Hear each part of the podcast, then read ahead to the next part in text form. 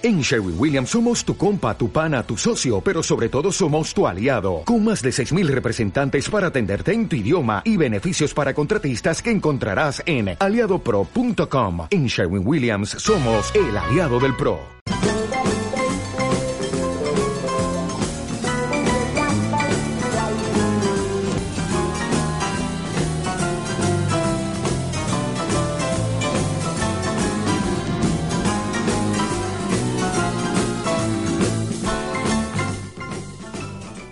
Muy buenos días amigos, muy buenos días amigas. Esta es la sintonía del médico en casa, ese programa que hacemos pues que hacemos aquí en Ondas y Radio 2000 con la colaboración del traumatólogo doctor Avenza, al que le damos la bienvenida. Buenos días, don José. Buenos días. ¿Qué tal? ¿Cómo estás? Buenos días, Santiago. ¿Cómo estás, doctor Avenza? Pues muy bien, muy bien. Esperando el día de calor que yo creo que se avecina. Eh, bueno, desde aquí mandamos un saludo muy cordial a todos los Santiagos, Jaimes, que hoy celebran su onomástica, y mañana es la onomástica de los Joaquines y de las Anas. Desde aquí, pues un cordial abrazo a todas esas personas que celebran su onomástica.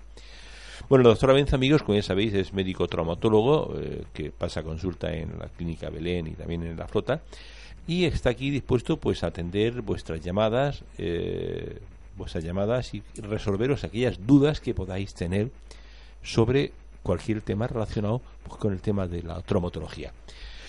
El doc- doctor Avenza, mm, cuéntame hoy, ¿eh? Dígame usted. Eh, yo soy canalizador radiofónico, ¿sabes? Y soy también canalizador marujón. O sea, to- a mí ya, yo digo doctor, tú me dices a mí canalizador. Los días de canales y puertos, vamos. Eh, canales y puertas, sí, ahora mira, sí. No, no, ahora son canales y radio, canales y radio. Pepe, eh, doctor, dime, por favor, mm, ho- hoy con qué nos vas a, Sí, a el tema de hoy yo creo que es muy importante es sobre el dolor lumbar. De hecho, Antonio, fíjate, el 80% de los adultos mayores de 40 años al menos han reportado un episodio que le ha obligado a perder horas de trabajo. El dolor lumbar es la primera causa más frecuente de consulta por dolor musculoesquelético y la segunda por consulta ambulatoria después del resfriado común. Además de la tercera causa de incapacidad en trabajadores jóvenes después de las afecciones reumáticas y los problemas cardiovasculares. Es decir, que es un tema suficientemente importante, primero desde la experiencia de, de cada uno, que, que se verá de alguna manera reflejado en esto, tanto en, en episodios que, todos hemos tenido, como incluso en problemas de bajas laborales, etcétera, etcétera. Y además eh, es un tema que tiene muchísimas connotaciones. De hecho, en el programa de hoy, pues yo pretendo hablar un poco, unos conceptos sobre la anatomía, de cómo se produce el dolor lumbar y, y por qué se produce. Y en ese sentido, pues también de la fisiología. La fisiología en medicina es la- el estudio de la función, del funcionamiento. Y en el, ten- en el sentido de, del dolor lumbar, pues hablamos, hablaremos de la, de la columna lumbar, cómo funciona y por qué se producen esos dolores, las causas y por último el tratamiento. De forma que es tan importante que hoy vamos, vamos pretendo que, hablemos de unos conceptos generales y el próximo día y, y en próximos días pues hablaremos incluso del dolor lumbar agudo por un lado y dolor lumbar crónico por otro. Es decir, que O sea, que es, que es, que es sumamente importante, ¿no? Para- muy, muy complejo y muy importante. Interesante porque eso, que la gente tenga un poco, pienso yo, una idea clara de, de por dónde van los tiros. Muy bien, pues, Bueno, pues cuando hablamos de dolor lumbar, lumbago, lumbalgia, yo pienso que el mejor término es el de síndrome de dolor lumbar, porque tiene múltiples causas. Cuando se acompaña de dolor irradiado al territorio del nervio ciático, teníamos el otro día una pregunta de un espectador, que un oyente que decía que tenía una ciática, bueno, pues eh, cuando afecta al territorio nervio ciático, lógicamente hablamos de lumbociática o de síndrome lumbociático. Y tiene una connotación completamente distinta a lo que es el lumbago puro. En cuanto a la anatomía de la columna lumbar, que decía que hablaríamos en primer lugar, pues el dolor lumbar puede ser intrínseco a la columna lumbar, es decir, lo que se origina en las estructuras que forman la columna lumbar, o extrínseco, es decir, procedente de estructuras fuera de ella, por ejemplo, enfermedad gine- ginecológica, renal, sacroilíaca o cuadros psicosomáticos. Por tanto, es importante el conocimiento de, de una mínima anatomía y del funcionamiento de la región lumbar. Desde el punto de vista de esto anatómico, el dolor en la, en la, en la columna lumbar se produce bien por afectación de lo que son las vértebras. En las vértebras, que es el hueso que forma la columna, es más sensible al dolor el periósteo, que es la, membrana que envuelve el, hueso por fuera. Cuando existe una, una fractura y se afecta el periósteo, es decir, se compromete lo que es la cortical del hueso, el dolor aparece muy precisado y muy localizado. En cambio, cuando el tejido óseo intramedular, el que está afectado, es una información de un dolor más impreciso y además que muchas veces es un dolor referido, incluso muchas veces eh, se encuentran asintomáticos. Por tanto, es la afectación eso del periósteo del hueso, de la membrana que envuelve el hueso, lo que puede causar dolor desde el punto de vista esquelético. Asimismo, las articulaciones, la articulación intervertebral produce un dolor, sobre todo cuando existe una sobrecarga mecánica. Es decir, por eso hablábamos el otro día también, o en algún momento, en- con respecto en el tema de la escoliosis, del sobrepeso, ¿eh? como una causa, por eso, por esa presión sobre la- las zonas articulares. Eso aumenta, lógicamente, en, situaciones como artrosis, etcétera, etcétera. La afectación de las articulaciones de la parte posterior de la columna también puede provocar un problema de, de mm, inflamaciones de origen mecánico y que puede afectar incluso también a la zona neurológica, a las raíces nerviosas. Los ligamentos, que es otra parte también de la, de la columna vertebral, la presión sobre estos ligamentos pues, produce a veces una degeneración discal o cuando el núcleo pulposo que hablaba el otro día, mm, recuerdo el fisioterapeuta que estuvo por aquí, abomba hacia atrás, esto produce dolor. Cuando se rompiera el ligamento es cuando entonces hablaremos de, de la, de la hernia discal. Las raíces nerviosas, que es a fin de cuentas una parte constitutiva de la columna, por afectación del pleso lumbar y lumbosacro, es decir, la, la reunión de, de las fibras nerviosas que salen de la médula espinal, que está en el canal que se forma detrás del cuerpo vertebral, produce una afectación, sobre todo a niveles de L4, L5, S1, S2 y S3. Son raíces lumbares y sacras, que son las que conforman el nervio ciático. Y esto puede provocar un, cuadro de dolor intenso que se denomina lo que hemos dicho antes como neu- neuro- eh, lumbociática. En este caso, el dolor se irradia siguiendo la raíz del, del nervio correspondiente. Y por último, los músculos y fascias también producen un dolor intenso y muchas veces es la causa tal vez más común de una lumbalgia pues leve en este caso, pero que se produce por espasmos musculares y por un mecanismo de defensa de, la columna. Cuanto a la, a la función de la columna, hemos de pensar que a este nivel el- la columna lumbar soporta el peso corporal que este- existe por encima de él. El último nivel, móvil, soporta el mayor peso. La articulación lumbosacra, la transición de columna lumbar a la columna sacra, soporta el mayor peso y la mayor fuerza en flexión o extensión. Y para que nos hagamos una idea, el último espacio entre columna lumbar y sacra, el espacio el último espacio lumbosacro es el que tiene la mayor movilidad, es decir, 75%. Mientras que solamente entre L1 y L4 so- se soporta el 5 o 10% de movilidad. Por tanto, la mayor exigencia y la mayor cantidad de enfermedad lumbar se genera a nivel del E5 S1 y L4 L5. El- si a esto le sumamos una serie de enfermedades que después veremos, pues a estos niveles se produce un mayor compromiso mecánico.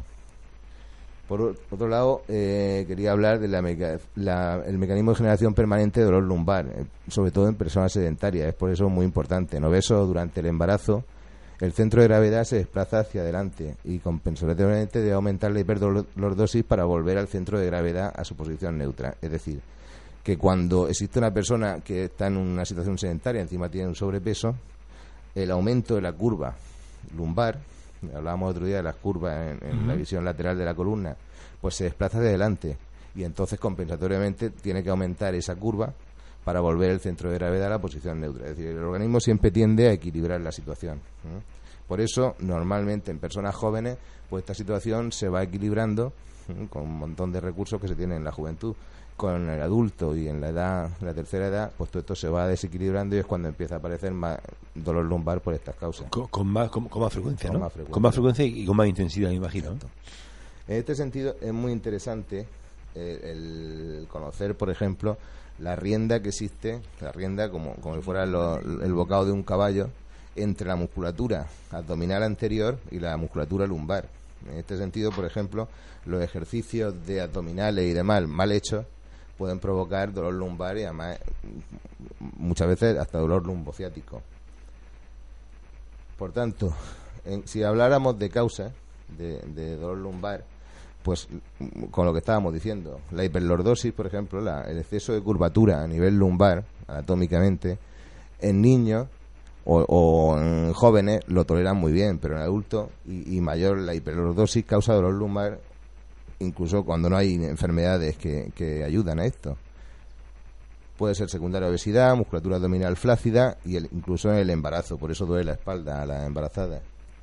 La discopatía lumbar es otra causa también muy frecuente, sobre todo cuando afecta a las zonas esas que he dicho de últimas lumbares, L4, L5 y L5S1. La lumbarización o sacralización lumbosacra, es decir, la falta de movilidad entre la última lumbar y el sacro, esto se, como si hiciera un solo hueso entre la última lumbar y el sacro, pueden ser asintomáticas, pero muchas veces, dado que existe ahí un problema de movilidad, por la sobrecarga, el sobrepeso o una postura viciosa puede hacer que genere dolor.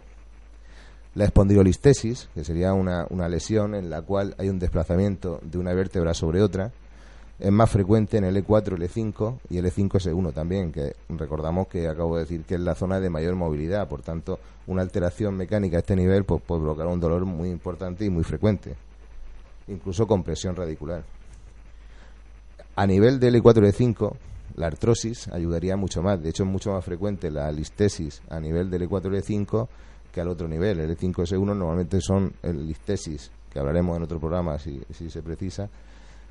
Es, normalmente se produce congénitamente, mientras que el L4 y el E5 se produce en, en una situación de artrosis.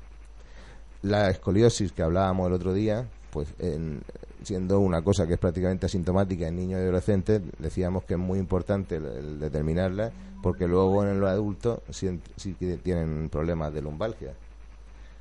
Y luego, bueno, ya, otro orden de cosas, pues los tumores, procesos inflamatorios, artritis reumatoide, la espondilitis, infecciones, etcétera, pues todo esto causa dolor lumbar.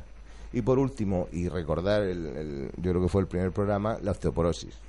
La osteoporosis y por fenómenos de microfracturas, producen alteraciones biomecánicas que conducen a lumbalgia muy frecuente y por tanto mucho más en mujeres. Creo que, que todo esto, aparte de, otra, de otras lesiones que son menos importantes en frecuencia, pues son las que causarían la, mayor índice de lumbalgias. Por tanto, estas son la, la, la, anatomía y la, el funcionamiento de la columna y las causas que normalmente generan esto. ¿Qué tenemos que hacer ante una, ante una lumbalgia? Pues en principio, en cuanto al tratamiento, mm, yo quiero dar algunos consejos en este sentido, pues por lo menos para que la persona, primero, no, no maximice el dolor que tiene, porque es posible que no haya tenido un antecedente de dolor lumbar y que asuste un poco, pero en principio pues tampoco debe ser preocupante. Ahora diré un poco las situaciones de alerta. Pero bueno, ante una situación de una lumbalgia, pues lo primero que se recomendaría es suspender la actividad física normal, pero solo los primeros días. Ahora explicaré esto aplicar calor o hielo en el área del dolor. Calor, ¿Hielo? calor o hielo, calor o frío. En las primeras 48-72 horas el frío impide que se produzca un hematoma o se produzca una inflamación. Mientras que a partir de ahí, las 48-72 horas, pues ya lo que interesa es poner calor, calor seco. Por tanto, esto es muy interesante. Cuando te pega un porrazo, lo primero que hay que poner es, frío.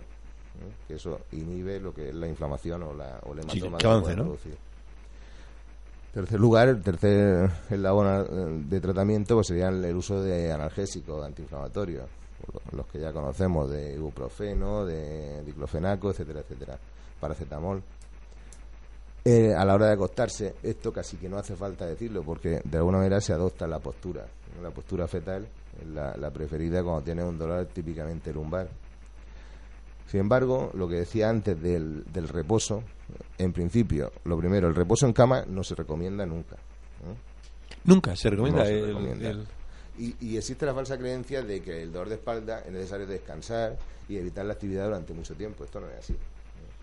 Existe la falsa creencia de que el de, que, hay que hacer reposo. Hay que hacer, reposo. y además en cama y reposo absoluto, etcétera, etcétera. No. Esto los dos o tres primeros días sí está indicado.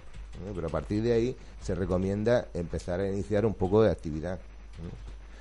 Hay que empezar lentamente, lógicamente, pero las actividades habituales es interesante empezar a hacerlas. El asearte, el sentarte a comer, el hacer un poco de movilidad, aunque sea en tu terreno, incluso ya saliendo a la calle y teniendo. Esto, mm, por un lado, es conveniente para con una lumbar y por otro lado, es conveniente para lo que es la, psicología de la persona. porque si no el estar en reposo en cama y el dolor no que no cede, incluso el reposo en cama empeora el dolor, pues te va a hacer que te vuelvas loco casi. Y esto le ocurre a mucha gente. Después de dos a tres semanas, pues ya debe reanudar el ejercicio gradualmente. Por tanto, al menos dos o tres días de reposo reposo más o menos en cama, en, un sillón. me imagino será cuando será el dolor ya muy fuerte, ¿no? Sí, estamos hablando de una lumbalgia normal. Ahora explicaré un poco los signos de alarma o, de, que te tienen que hacer pensar en una lumbalgia ya más grave. Hay que empezar con entrenamiento aeróbico ligero, por eso el caminar, el montar en bicicleta estática, el nadar, pues son, son buenos ejemplos. Y también fortalecen los músculos, como he dicho, abdominales y de la espalda que es muy importante. La faja que tenemos para proteger la columna lumbar es tanto la musculatura abdominal como la musculatura lumbar. Y esto es muy interesante saberlo. Los ejercicios de estiramiento y fortalecimiento también hay que empezarlos más o menos precozmente, aunque no demasiado pronto. Y después de una lesión, si se empieza demasiado prematuramente, pues puede hacer que empeore. Es decir, un poco de sentido común. También la fisioterapia, un fisioterapeuta puede ayudar muchísimo a saber cuándo empezar estos, estos ejercicios de estiramiento y fortalecimiento y cómo hacerlo. Primero con métodos para reducir el dolor y luego la enseñanza de, de maneras de evitar que el dolor de espalda se presente de nuevo. Ya cuando esto falla, pues puede ser interesante la aplicación de otro tipo de, de medicamentos, incluso una inyección epidural pero vamos, esto ya en, casos excepcionales. También se puede utilizar un masajista, la acupuntura, la quiropraxis, un osteópata, todo esto ayuda bastante. En cuanto a lo que decía antes, de qué tiene que hacer pensar que debemos de acudir a un médico y que esto va en serio, ¿eh? cuando un dolor de espalda va, va, en serio. Pues primero cuando se produce después de un golpe o caída fuerte. ¿eh? Esto es importante porque puede haber una fractura ¿eh? o puede haber alguna lesión ya más, más importante. Cuando la persona, además del dolor de espalda, siente ardor con la micción o sangre en la orina. Que esto hablaría más de lo mismo, de una gran, un gran trauma lumbar.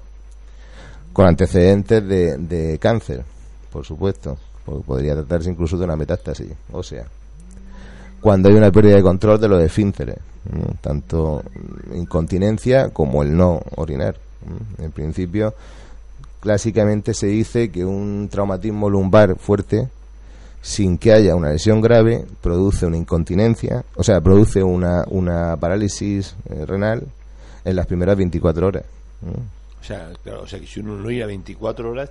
Que no es raro, no es raro. Te pega un porrazo en la espalda 24 horas que no orina, no es raro. ¿eh?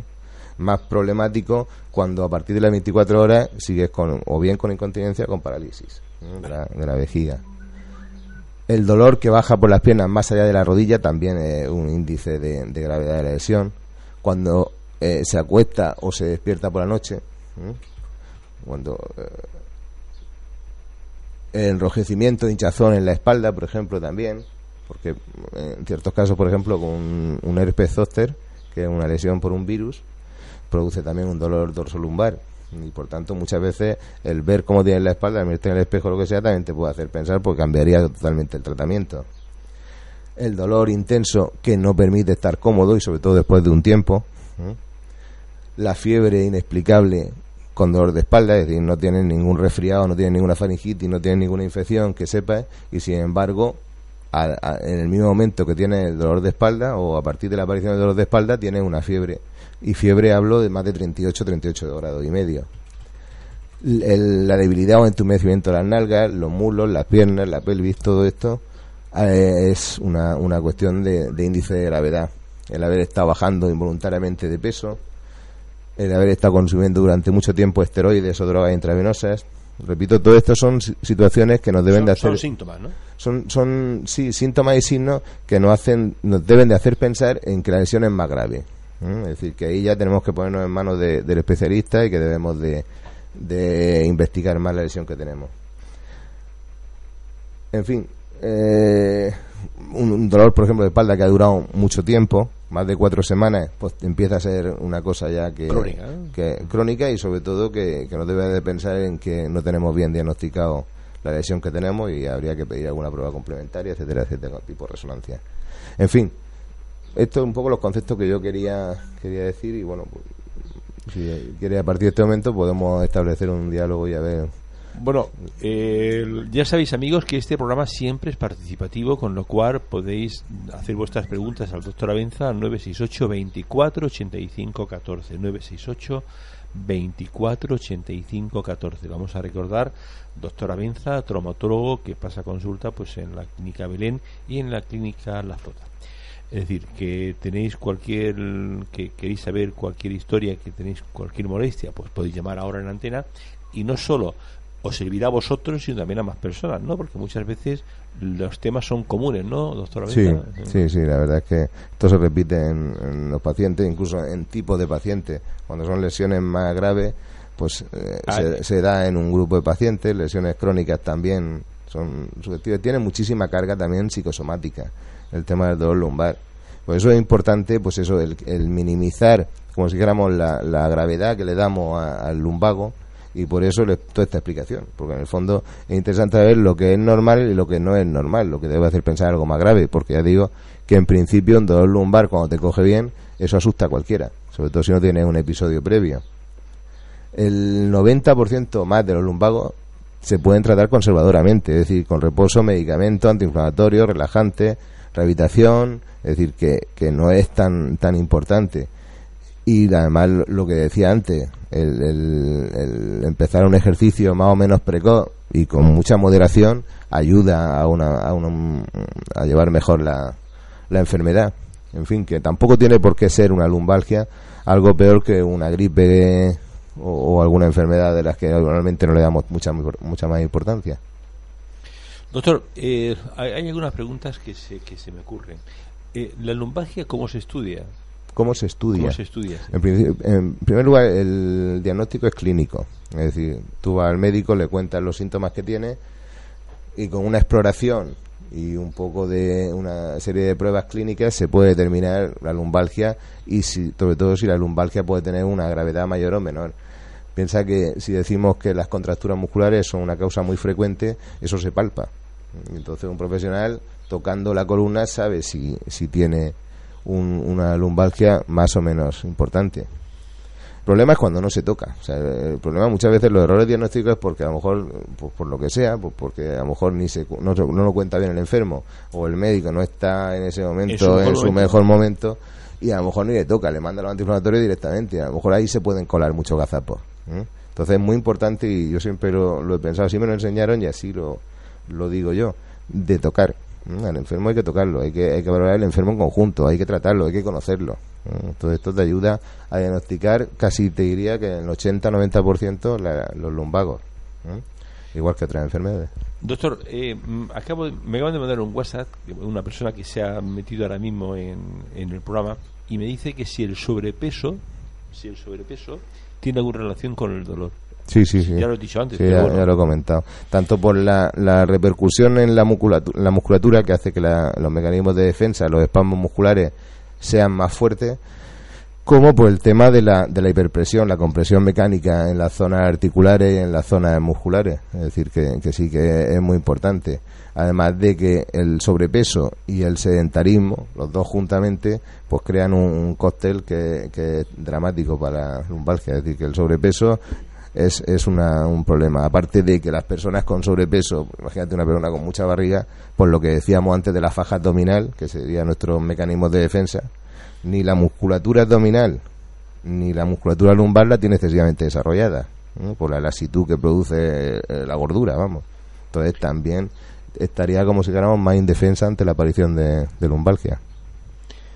Entonces, el, el, hecho de, como has dicho antes, caminar es, es Claro, sí, sí, a partir de los 3, 4, 5 días, con un poco de sentido común. Eh, cada uno es consciente un poco de cómo se encuentra. Pero a partir de esa época y sabiendo que hasta entonces tampoco tenía que hacer un reposo absoluto en cama, pues es interesante empezar a hacer algún tipo de ejercicio aeróbico de este tipo.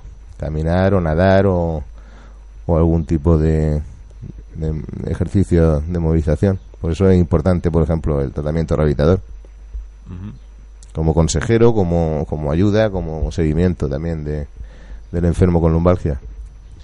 Doctor, cuando una persona eh, tiene, mm, tiene dificultad al andar, eh, ¿es conveniente que, acuda un, al médico?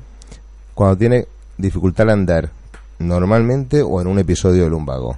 en, eh, o sea, que tiene dificultad de decir, yo ando bien, Sí, ando bien, ando y a bien, partir del lumbago- y, y y- y- hoy pues no ando bien, o sea, no, no ando bien, entonces Y te duele la espalda. y me duele la espalda. Pues, eh, es una de las cosas que he dicho para ir a visitar a un especialista.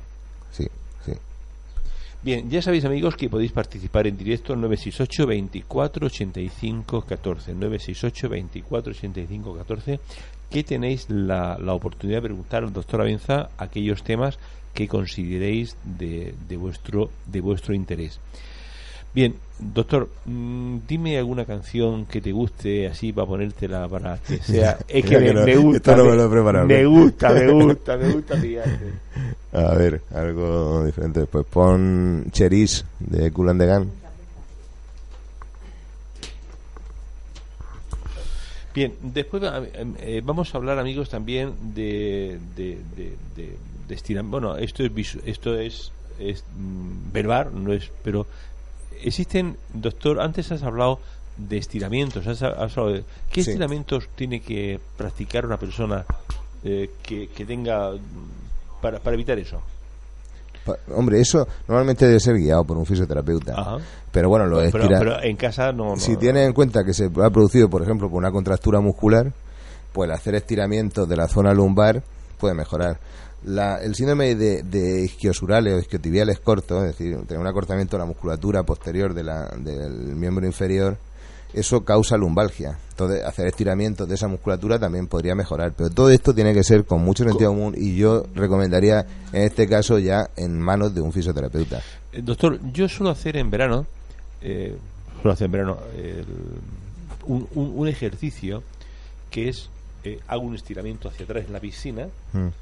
Eh, me pongo boca arriba y, y ando con, con los pies, ¿no? Mm. Bueno, ando con los pies. o sea, Dentro del agua. Dentro del agua, sí, sí. Eso es muy interesante. Es interesante. El agua es muy interesante porque ahí el peso del cuerpo es menor, lógicamente. Y entonces pues se pueden hacer una serie de ejercicios que en tierra costaría mucho más. Por tanto, todo lo que se haga ahí, eso que tú estás haciendo, que me estás diciendo, es un estiramiento de toda la musculatura. Claro, un estiramiento, o sea, Claro. porque yo hago, eh, estiro además a tope, ¿no? Estiro tanto... Claro, eso con, con cuidado y progresivamente, pues va muy bien. Incluso en, en una situación normal de estar sentado en el despacho o lo que sea, hacer estiramiento de toda la musculatura posterior, pues eso te viene muy bien y eso normalmente te relaja bastante. O sea que sí es muy interesante, tanto en, un, en boca arriba como boca abajo. Porque en función de cómo te, te sitúes, va a hacer estiramiento de la musculatura flexora o la extensora. Eh, doctor Benza, nosotros aquí la, la audiencia media que tenemos siempre de los oyentes pues está en, en torno a los 45 años, ¿no? Casi todas son señoras, ¿no? ¿Eh? Eh, ¿De qué manera Es un honor, es un honor. Es un honor, sí, sí, Ah. sí, sí, es un honor. Eh, por eso yo soy canalizador mo- marujón, ¿no? El- ¿De qué manera podemos un poco esas personas que puedan hacer algunos ej- ejercicios en casa o que lo repitas sí, o que repitas un poco ese tema, esos ejercicios para eh, prevenir de alguna manera episodios de, de Para mantenimiento, para mantenimiento, sí. Hombre, pues por ejemplo, lo que decía, teniendo en cuenta, y esto es importante, tener claro el concepto porque así es más fácil, el desarrollar y saber lo que está bien, lo que está mal, lo que puede perjudicar. La faja lumbar, la faja que decía antes, la faja abdominal y lumbar, pues el, el hacer estiramientos de la columna lumbar, tanto como hacer eh, ejercicios de abdominales, pero bien hechos, los abdominales puros, han de hacerse con las caderas y las rodillas en flexión y sin intentar levantarse. Los abdominales, la musculatura abdominal, la única misión que tienen en el cuerpo es evitar que las vísceras se salgan de- del abdomen. Por tanto, el apretar la barriga ya es hacer ejercicio abdominal. El hacer ejercicios tipo Rambo, de hacer flexiones para flexionar el tronco, eso es perjudicial, porque ahí no estás haciendo musculatura abdominal prácticamente y sí estás haciendo pues, eh, el fortalecimiento de otra musculatura que, entre otras cosas, puede dañar el, disco lumbar.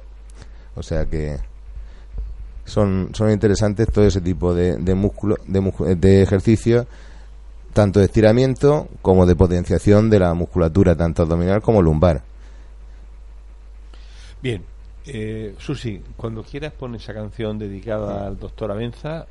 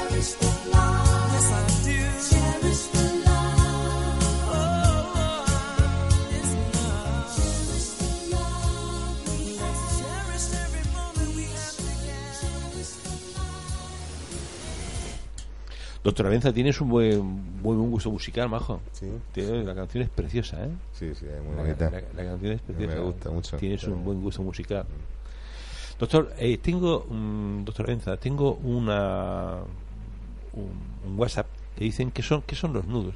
¿Qué, son los nudos?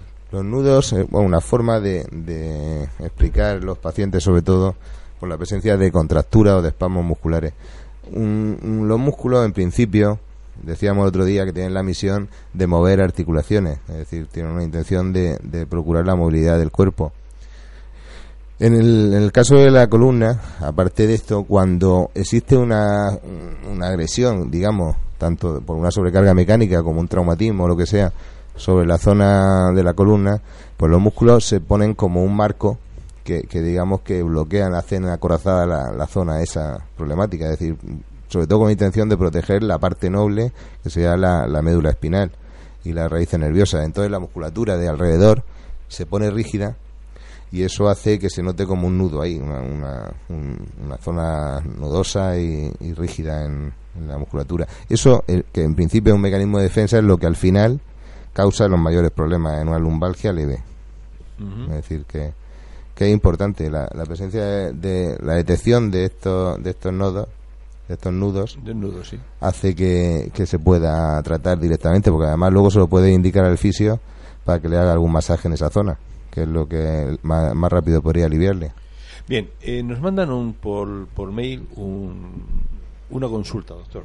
Dice, hola, hace cinco semanas me operé por tercera vez de la hernia discar y 5S1, no sé qué es eso. L5S1, sí. Sí, esta última me ha originado después de la operación un dolor en el glúteo, muslo y gemelo izquierdo. ¿Qué podría hacer para que este dolor cesara o qué ejercicios de natación podría ayudarme? Vale. Hombre, en principio, y yo suelo decirle a mis pacientes que lo último es operarse. Eh, no, yo no recomiendo la, la, operación salvo cuando hay una afectación demostrada electromiográficamente, es decir, sabiendo un poco la lesión que existe a nivel neurológico. Y si esa lesión es suficientemente eh, importante o, grave o trascendente, pues entonces sí se, se, le puede recomendar la intervención. ¿Por qué? Pues por estas cosas. Porque en principio las intervenciones a ese nivel en la, en la columna y sobre todo cuando hay afectación de alguna raíz nerviosa, pues son problemáticas. Piensa que, que cuando se accede a la, a la columna quirúrgicamente se está haciendo una herida, a fin de cuentas. Esa herida luego cicatriza y la fibrosis que provoca la, la cicatrización pues puede hacer que se hagan adherencias y luego muchas veces en este, pues en este caso podría ser que esta persona lo que tuviera es una adherencia en la zona de la raíz nerviosa correspondiente y eso le provoca por una neuritis del, del, ciático, que es lo que está diciendo como síntoma. Es decir, que posiblemente lo que tenga es eso. ¿Qué hacer en este caso? Pues es, es, es una situación comprometida, es lo que ningún traumatólogo o neurocirujano desea. Porque en esta situación muchas veces lo único que queda, si no lo resuelve la rehabilitación, es nueva cirugía para debridar y para y para dejar sin, sin, sin compresión la raíz nerviosa con lo cual pues puedes meterte otra vez en un círculo vicioso. Es decir, conozco casos muy graves y muy tristes de, de personas que se han metido en una vorágine de, intervenciones quirúrgicas que al final no han resuelto nada y le han ido empeorando. ¿Qué hacer? Pues bueno, pues lo que es ejercicios de, de protección de la columna, en el sentido de lo que decía antes, la natación, pues va muy bien, por lo que decía, pues es aeróbico y además se hace en descarga. Entonces, muy interesante sin más pretensiones. Es decir, habría que ver exactamente el nivel de la lesión para indicarle un estilo de, de, natación, suponiendo que hablemos de eso. Pero con que se mueva dentro del agua ya le hace que tenga eso, un estiramiento musculares, un, un movimiento de determinadas estructuras que habitualmente no lo va a hacer, etcétera, etcétera, y le protegería. Bien, doctor, ahí te voy a hacer ahora dos preguntas en una. Mm. O en una en dos, como quiera. Dice, ¿se puede hacer fuerza después de curarse de una radicupolatía lumbar? Primero, di que es una radicuplatía lumbar sí. porque yo no lo sé, ¿no? Sí, ra radiculopatía lumbar es patía, siempre el sufijo patía habla de patología, de, de lesión. ¿Mm? Radicular viene de raíz. ¿Mm? Entonces es una lesión de la raíz nerviosa. ¿Mm? Que decíamos que segmentariamente a cada nivel lumbar o cervical o en la columna se va, va saliendo la raíz correspondiente y que varias raíces forman el nervio. Entonces la afectación de una de esas raíces Normalmente eh, se, se habla de raíz, radiculopatía lumbar, si es el caso de columna lumbar, derecha o izquierda o bilateral. Es decir, que habla de, de, una raíz nerviosa y la afectación de esa raíz. La segunda pregunta era. No, no, que te, preguntaba eh, si se podía hacer fuerza. Sí, si estás curado, se puede hacer lo que sea. Es decir, que tú puedes tener una afectación de una raíz lumbar, pues por ejemplo, que te voy a poner, eh, eh, tiene una artrosis, con lo cual tiene algún piquito ya del hueso. Normalmente lo llevas bien, pero hace un esfuerzo, un sobreesfuerzo y, y un levantamiento de un peso y se te engancha ahí la musculatura, con lo cual tendrías ya un problema de espacio y te puede comprimir la raíz nerviosa cede la, la, contractura muscular, pues tú vuelves a la normalidad. Por tanto, podría hacer lo mismo, pero también teniendo en cuenta esa moderación y esa, esa evitación de determinadas cosas. En eso, por ejemplo, en el trabajo se habla de ergonomía del trabajo a la hora de, de estar en una buena posición sentado en posiciones de en trabajo sedentario evitar en, trabajo físico el, hacer los ejercicios con la columna si flexionas la rodilla al levantar un peso todo el, el, esfuerzo lo haces con la rodilla. Otra cosa será que tengas la rodilla fastidiada, pero vamos, que en principio no tienes por qué forzar la columna. Eh, simplemente, y eso se lo puede comprobar cualquiera, en el aseo personal, cuando estás mirando al espejo, sobre todo en hombre, al, al, afeitarte, pues tendemos a acercarnos al espejo y mantenemos una flexión de, la columna lumbar. Si tú eso lo haces sin apoyarte nada, eso todo el esfuerzo lo estás haciendo con una, con una lumbar y acabas liquidado y tienes que ponerte derecho para mejorar tu, tu situación. Sin embargo, simplemente con que ponga un dedo tocando el lavabo, ya estás descargando por otra... Un dedo. Sí, sí, con que ponga un dedo lo vas a notar, que se descarga automáticamente la columna lumbar. Entonces, esas cositas hay que tenerlas en cuenta también, para no hacernos daño innecesariamente. Fíjate, eso, eso nunca, eso mm, yo lo desconocía por completo. Sí, o sea, sí, ¿no? entonces yo, o sea, me estoy afeitando con la Con, mano. con que pongas la- un poco apoyar la mano, sin dejarte caer, con que apoyes la mano en el lavabo, ya estás descargando la zona lumbar. Y ya no te vas a cansar al hacer eso. Bueno, fíjate que son Haz la prueba y, y me Sí, cuentas el próximo sí, programa. no, mañana que, que me tengo que afeitar. Bien, eh, doctor, ya se ha hablado antes de eso, ¿no? Pero, eh, ¿qué ejercicios o deportes se pueden practicar eh, cuando uno se opera después de la hernia discal? Me imagino, bueno, ya, ya respondió antes. Claro. Ah, Hombre, normalmente ves una operación ahí que es de envergadura y que normalmente procede de una situación patológica grave, salvo que sea una persona muy joven cuando se le, se le practique, tenga una recuperación muy, muy tranquila y luego mejore absolutamente su vida. Y, pero vamos, no creo que, que exista una persona que después de hacerse eso pues tenga que una se meta a, una, a un deporte profesional, por ejemplo. Claro. Son contados los, los deportistas profesionales que tras una operación de espalda siguen haciendo el deporte.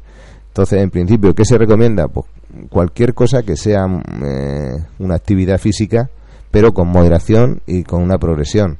Es decir, que tras una operación de, de espalda, pues no se puede recomendar empezar a hacer un deporte de forma activa, pero sí se puede recomendar todo lo que decía antes.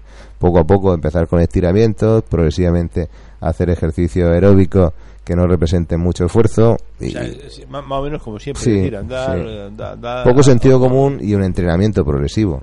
Y en principio, si la cosa ha ido bien y, lo- y los parámetros de, de evolución de ese tratamiento son buenos, pues vas a recuperarte al 100%. Doctor, ¿y ¿qué es eso del abombamiento? ¿Del? Abombamiento.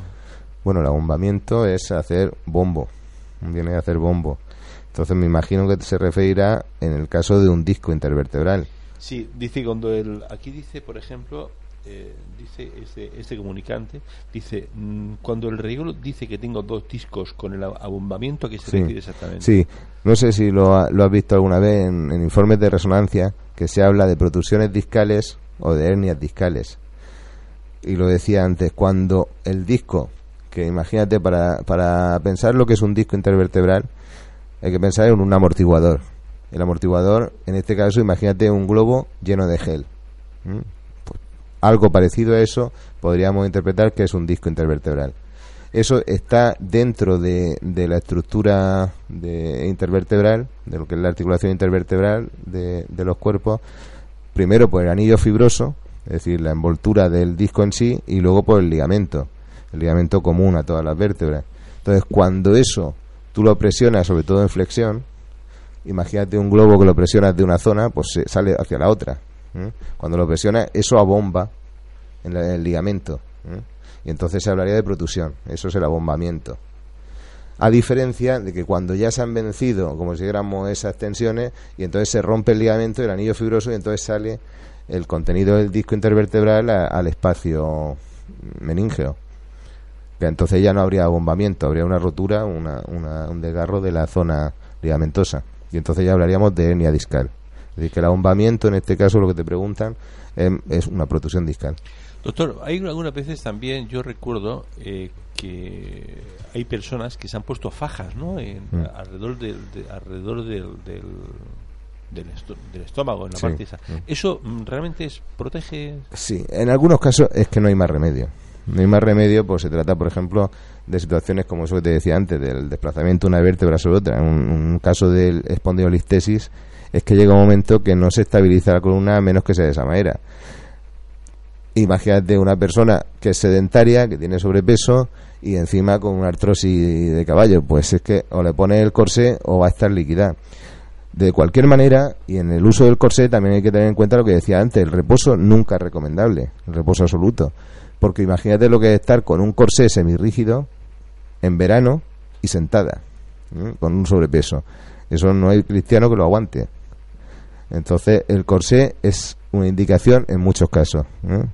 Pero sí he recomendado antes que el corsé sea anatómico, es decir, que la faja sea por un desarrollo de la musculatura abdominal y lumbar.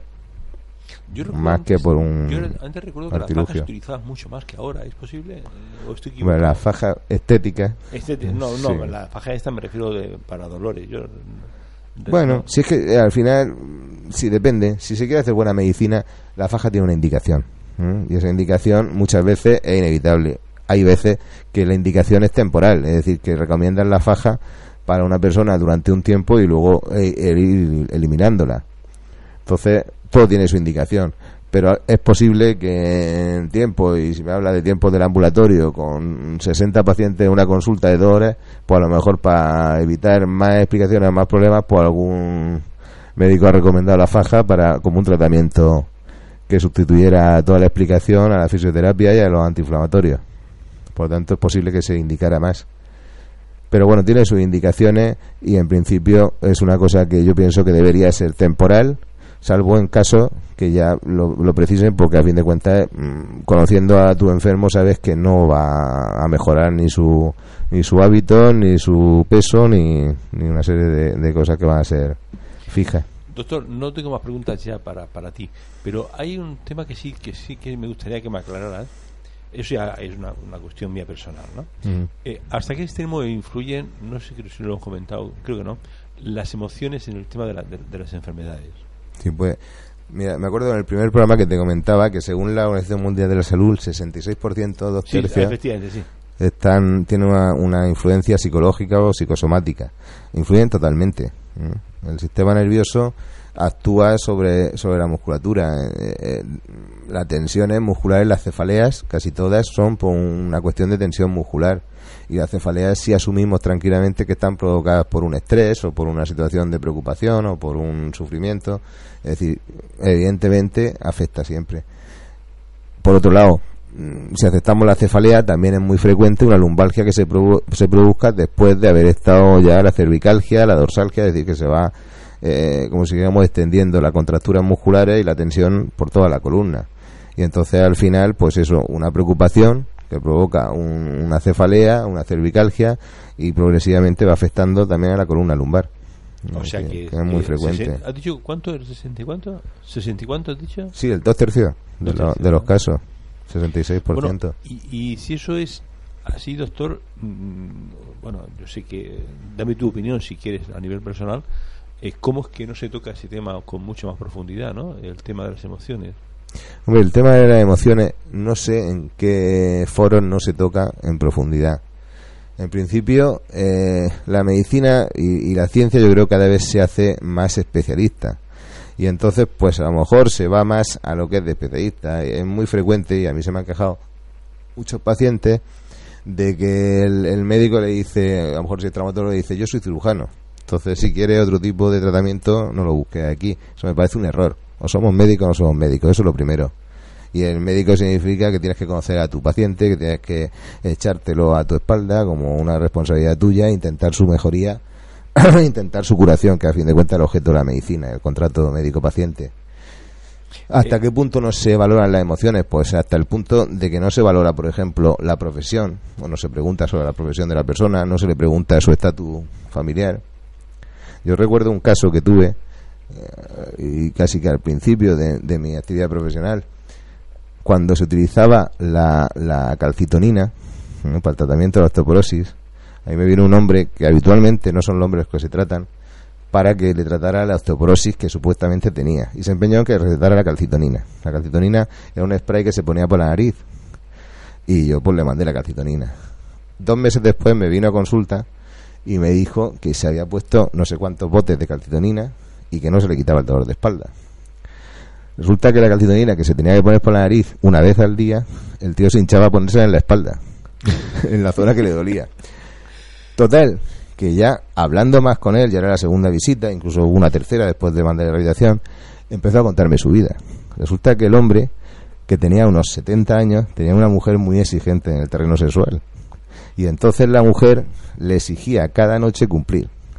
Y si no cumplía, lo mandaba a dormir a la bañera. Entonces, imagínate el origen de su lumbalgia. Entonces, ya le dije directamente el tratamiento fue cambiar de mujer. claro. o sea que, en estos casos, si no conoces la situación, entonces por eso conocer la situación emocional de un paciente es muy importante. es muy importante. Entonces iba a dormir en la bañera. Y dormía muchas, muchas veces en la bañera Sí, por sí. occidente, ¿no? Sí, sí, claro, el tío se hinchaba. Decía, hombre, yo me hinchaba a hacer el humil y cosas de esas y no hay forma. Pobre Eh, hombre. Sí, sí, sí. Es, claro, es que mm, tres minutos, cinco minutos es, materialmente imposible. ¿no? hablar de eso. Pero bueno, depende de la, de la intensidad con que quieras saber. Te, te aseguro que en la seguridad social trabajas y, y ves que puedes dar mucho en muy poco tiempo. Es decir, que yo me acuerdo un, un profesor mío de la facultad que decía, ningún enfermo ha elegido ser enfermo y todos los médicos elegimos ser médicos. Esto hay que tenerlo muy en cuenta desde el punto de vista profesional. Entonces creo que, que es un poco un- una situación casi que produ- produce pudor el que una persona te busque, como la seguridad social, que se pasan tres y cuatro meses para llegar a tu consulta. Pues aunque sean tres minutos, eso necesita una intensidad del 200% de ese tiempo. Si no tienes en cuenta esto, pues en muchos casos va a desanimar al paciente, lo va a frustrar y en la mayoría de los casos se te van a escapar los que son realmente importantes y no le va a ningún tratamiento a los que tienen una relativa importancia, pero que te buscan. Pero el- la pescadilla un poco que, que se Claro, colas, ¿no? claro. O sea, haciendo las cosas bien, teniendo claro eh, los pacientes, los enfermos, cuando su enfermedad es importante. Porque yo también mm, te puedo decir que la frecuentación de urgencia hoy en día está desmesurada. ¿eh?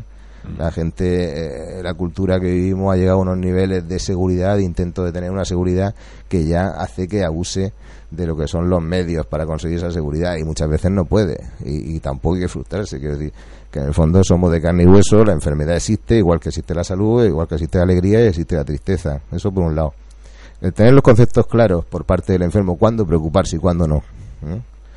el tener unas vías para consultar esto cuando no lo sepas, porque también es posible, ¿eh? pero el- la consulta ambulatoria, la consulta de atención primaria hace mucho en este sentido.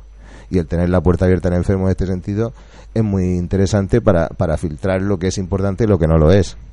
Y por otro lado, una toma de conciencia por parte del personal médico ¿no? para tratar con respeto al paciente, a cualquier paciente, y poder indicarle y poder aclarar una situación y responsabilizarse de él, yo creo que si todo esto se hiciera con un mínimo de, de profesionalidad y de, y de honradez por y- parte de enfermos y, médicos Y sentido común. sí. y sentido común, yo creo que mejoraría todo. Mejoraría Sí, la, la gestión sanitaria, la salud de la población y la sensación de salud de la población. Claro, porque la- muchas veces eh, los enfermos mm, también somos copartícipes un poco del desastre, eh, no, desastre, bueno, no. Sí, un poco la- la desidia, sí, la- la- la sí, sí. Claro. Mu- Muchas veces los enfermos, pasa es que eso no siempre lo puedes decir, ¿no? En muchos foros te dicen, no, no. eh, Sí, no, a lo mejor no es muy políticamente correcto. No, no, no, no, no es nada políticamente correcto. o sea, cuando- Pero es que lo demás- Cuando yo digo que muchas veces los pacientes somos los, de alguna manera, culpables un poco del déficit tan enorme que tiene la seguridad social, pues me dicen que estoy loco. Digo, no, no, no, es que muchas, todos tenemos en casa una cantidad de medicinas de tres pares de narices que no utilizamos. Claro. Y todos los papás o los abuelos eh, van al médico a sacar medicinas para los hijos. Bueno, no, Claro, pero como, como dicen algunos libros sagrados que tú y yo conocemos, un enfermo no puede curar a otro enfermo. ¿eh? Entonces, alguien tiene que tener la cabeza. Yo te puedo decir que cuando te llega un paciente que va con una exigencia de que tienes que hacer una resonancia, muchas veces pues le puedes pedir la resonancia o no pedírsela. Pero el hablar con él, darle un poco de cariño y escucharlo, que él se sienta escuchado, muchas veces resuel- resuelve Ah, la sí. mayoría de demandas de resonancia. Eso es cierto. Eso también te lo digo. cierto, sí. Y sobre todo que vea que tú te preocupas por él. Es decir, que tiene un interés por su enfermedad, que, que dice, bueno, al principio no te, no te voy a resonancia porque no merece la pena. Aparte de que lo que me puedan decir te va a complicar la vida y no te va a solucionar nada porque los síntomas que tienes son de una cosa mucho más leve. Pero no tengo ningún problema en pedírtelo. De momento, tómate este tratamiento y nos vemos dentro de 15 días y te, y te pido la resonancia si no hubiera mejoría ninguna. Pues eso ya a la persona la, la tranquiliza. Entonces también el tener esa cabecita por parte de, del médico y saber que él es el médico y no el otro es muy importante. Ah, claro. El problema es cuando ahí hay una, un choque de trenes. El uno que viene ya resentido pidiendo la resonancia porque nadie se la ha pedido y el médico que, que dice hoy por mi narices no pido resonancia. Entonces eso es ridículo. Eso ni siquiera es una relación médico-paciente. Muy bien, doctora Benza. Eh, vamos a recordar, amigos, doctora Benza, traumatólogo, que pasa consulta pues en la, clí- en la clínica Belén, en la clínica Belén, y que pasa también consulta en el, en el centro de la flota. El doctor Benza, traumatólogo. Doctor, ¿quieres añadir alguna cosita más de lo que ya hemos hablado del tema de los dolores lumbares? No, en principio, pues eso. Ya te digo que hablaremos más adelante, tal vez en el mismo programa o tal vez en programas distintos, eh, del dolor lumbar agudo y el dolor lumbar crónico. ¿eh? Que Do- esto dolor que lumbar crónico y do- dolor lumbar agudo. agudo, ¿no? Que Sí, también sí, es sí. importante diferenciarlo.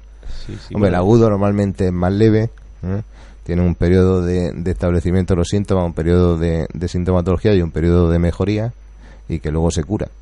Y el crónico pues sería un- una situación que se eh, establece muy progresivamente y y, que luego se mantiene, incluso empeora. Y te, y, y te cambia el, humor, te lo Y cambia, te cambia la vida te entera, cambia la claro. vida entera. Bueno, pues amigos, eh, gracias por vuestras consultas, que han sido todas por WhatsApp o por email. Hoy no han sido consultas telefónicas, así que muchas gracias a todos y hasta el próximo martes, que estaremos aquí un médico en casa con el doctor Abenza, traumatólogo. Así que amigos, que- Hablando de hombro doloroso, seguramente. hablando de hombro día.